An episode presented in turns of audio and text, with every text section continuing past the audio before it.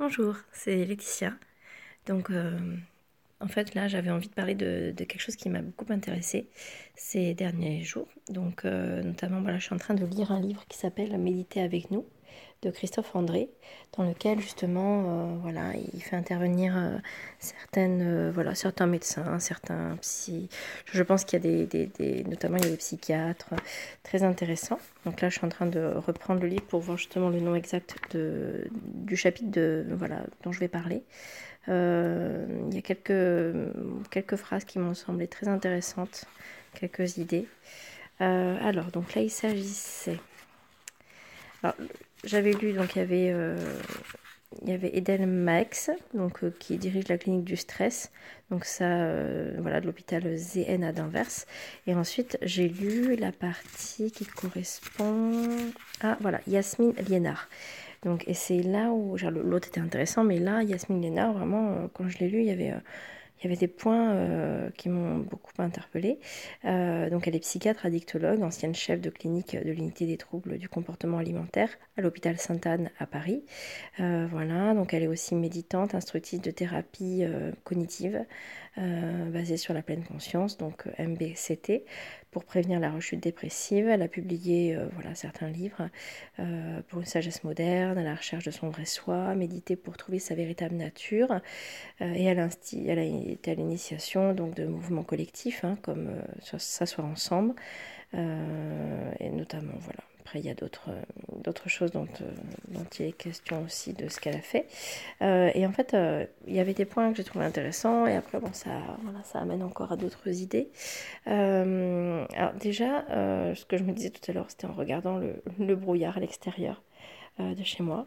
Euh, ça m'a fait repenser, mais bon, c'est quelque chose d'assez fréquent, hein, notamment quand je suis au cabinet de. Euh, parce que je suis psychologue clinicienne, entre autres et artiste peintre en fait. Et donc en fait, voilà, souvent j'utilise des, des, des, des, analogies, en fait, hein, des sortes d'associations d'idées et des métaphores, des images, des comparaisons. Et en fait, voilà, dès que j'ai vu le brouillard, je me, je me suis dit, il y a quelque chose d'intéressant effectivement là-dedans. Donc euh, il y a notamment des images de la montagne euh, pour plusieurs euh, sujets, mais par exemple lorsqu'il s'agit de voilà d'essayer de, de, voir son effort et la difficulté autrement qu'en s'imaginant qu'elle est vraiment immense. Euh, comme j'ai pu déjà l'entendre souvent. Euh, quand on s'imagine être une toute petite souris devant une grande montagne, par exemple, euh, de voir bah, le chemin, de voir la montée pas à pas, en, en se disant qu'on est capable d'y aller à son rythme. Donc voilà, il y a, bon, j'y reviendrai au cas où, mais c'était l'idée de ces métaphores. Et en fait, euh, bon, je, repensais à ce qu'elle disait d'ailleurs à un moment donné dans, ce passage. Euh, elle parlait, de, il me semble, du cours d'eau qui, bah, qui est fluide en fait hein, dans la nature, malgré les obstacles. Et il y a des moments quand euh, voilà, on est là, puis on, pas tout le monde, mais bon, certaines personnes davantage euh, se mettent à parfois râler en disant oh non j'ai pas envie euh, ça va être difficile euh, voilà ou vraiment ne sont pas forcément dans l'acceptation de ce qui est de ce qui vient ce qui est pas forcément quelque chose de, si simple genre de si simple qu'on a l'habitude surtout de, de, faire bah, finalement après voilà. Donc c'était cette image que j'ai trouvée intéressante. Alors comment y accéder? À mon avis hein, par l'expérience euh, par la répétition, par euh, aussi à des moments où on est plus apte que d'autres. Donc euh, voilà, ce cours d'eau. je, repensais parce que c'est ce qu'elle elle exprimait aussi, me semble, en tout cas c'est ce à quoi ça m'a fait penser, c'est la notion d'énergie là-dedans, hein. on perd de l'énergie lorsque finalement on n'est pas dans cette fluidité.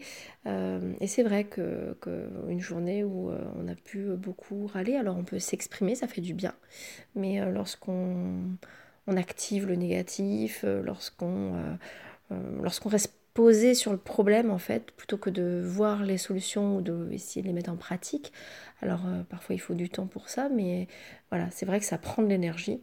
un peu ça va, mais bon, voilà, de façon répétée la longue, ça peut devenir épuisant. Donc ça amène du stress. Voilà, donc il y avait cette idée d'énergie. Alors je précise que j'ai pas l'habitude de faire des podcasts. Donc là, voilà, c'est c'est une des premières fois où je m'essaye. Donc c'est pour ça que si c'est un peu un petit peu dispersé, ça peut se comprendre, mais je reste sur les idées que j'avais envie d'aborder aujourd'hui.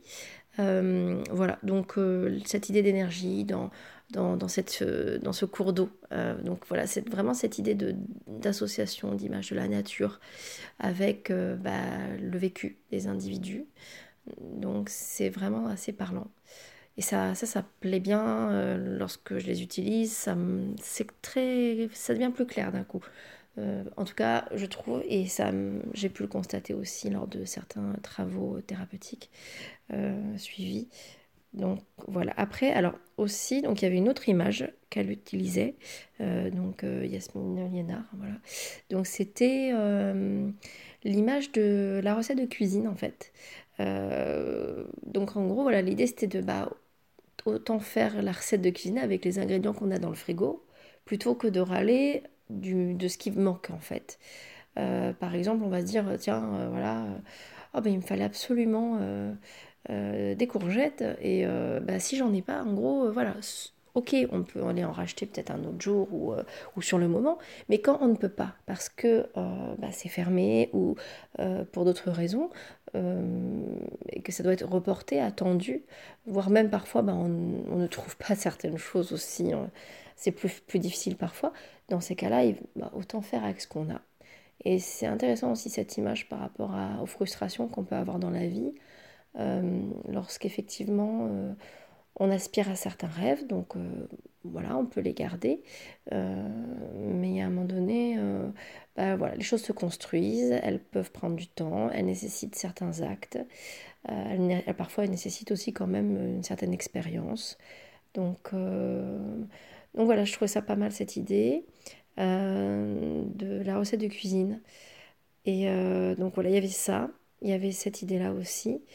Et euh, après aussi, il y a autre chose, alors il y a peut-être d'autres points que j'ai oubliés, mais dans ce qui me restait pas mal, euh, il y avait aussi euh, l'idée que les, les, les, troubles, les pathologies hein, naissaient. Alors ça, j'ai pu le constater en thérapie comportementale et cognitive, donc c'est une thérapie qui est assez dans le concret, qui s'intéresse beaucoup à nos habitudes comportementales, à certains de nos schémas, notamment aussi de pensée, nos croyances, euh, voilà, ce, qu'on voit comme des vérités, comme étant la vérité, mais qui ne l'est pas toujours d'ailleurs, qui est notre vérité en fonction de notre vécu, en fonction de, ce qu'on nous a transmis aussi hein, au niveau culturel, éducatif, etc.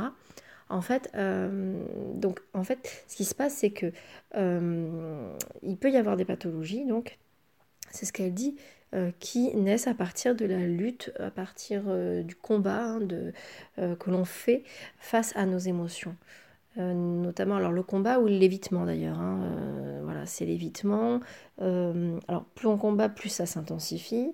Après, on les évite, ce qu'on peut faire parfois, par exemple, on le voit dans les cas des addictions, lorsque les personnes ont des compulsions alimentaires, aussi parce que justement, il peut y avoir un évitement de certaines émotions désagréables, ou un apaisement par ce biais-là, notamment avec, on va dire, comment dire, une fonction de réconfort.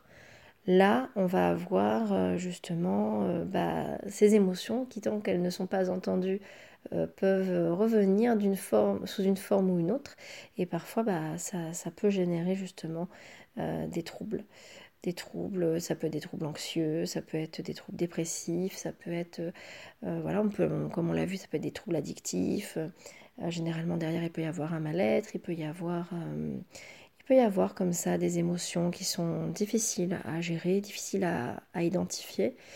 Euh, donc euh, voilà, notamment le travail de thérapie comportementale et cognitive euh, s'appuie là-dessus. et avec la troisième vague, donc c'est la, ce qui a été réactualisé hein, dans cette thérapie, ça a été vraiment la partie émotionnelle avec l'utilisation de la pleine conscience, des méditations de pleine conscience ou de, des thérapies actes, donc acceptation et engagement. Euh, il y a plusieurs euh, voies comme celle-ci qui permettent justement de, travailler sur l'émotion, de faire en sorte de l'identifier, de la comprendre, de l'apaiser, de, de l'entendre, de faire en sorte justement voilà, qu'elle soit entendue en gros. Euh, et euh, comme notamment les peurs, les tristesses, euh, les colères. donc voilà. Après, donc c'est l'idée d'apprendre hein, à les accepter plutôt que de les éviter pour que l'on puisse apprendre en fait alors à les apaiser ou à arranger ce, quand c'est possible, ce qui les provoque. Donc voilà, c'était des idées qui me revenaient, que j'avais envie de, partager. Et euh, donc, euh, même si au départ ça peut être un peu brouillon, en attendant, voilà, je préfère me lancer que de ne rien faire. Et euh, parce que parfois on a envie de tellement bien faire qu'on n'ose pas. Et en fait, bah voilà, donc à un moment donné, autant le faire. Et puis de toute façon, avec le temps, ça s'améliore. L'apprentissage, il se passe comme ça. Voilà, donc euh, bon, bah, ce, premier euh, échange, euh, j'en ai fait d'autres mais que j'ai pas forcément partagé. Celui-ci, voilà, je verrai en attendant. Il y a des idées intéressantes que j'ai soulevées, qui m'ont plu et qui peuvent être intéressantes pour méditer, pourquoi pas. Et puis, bah, peut-être pour appliquer aussi, ce qui peut être pas mal. Donc, bonne, bonne soirée et puis, ou bonne journée en fonction du moment de l'écoute.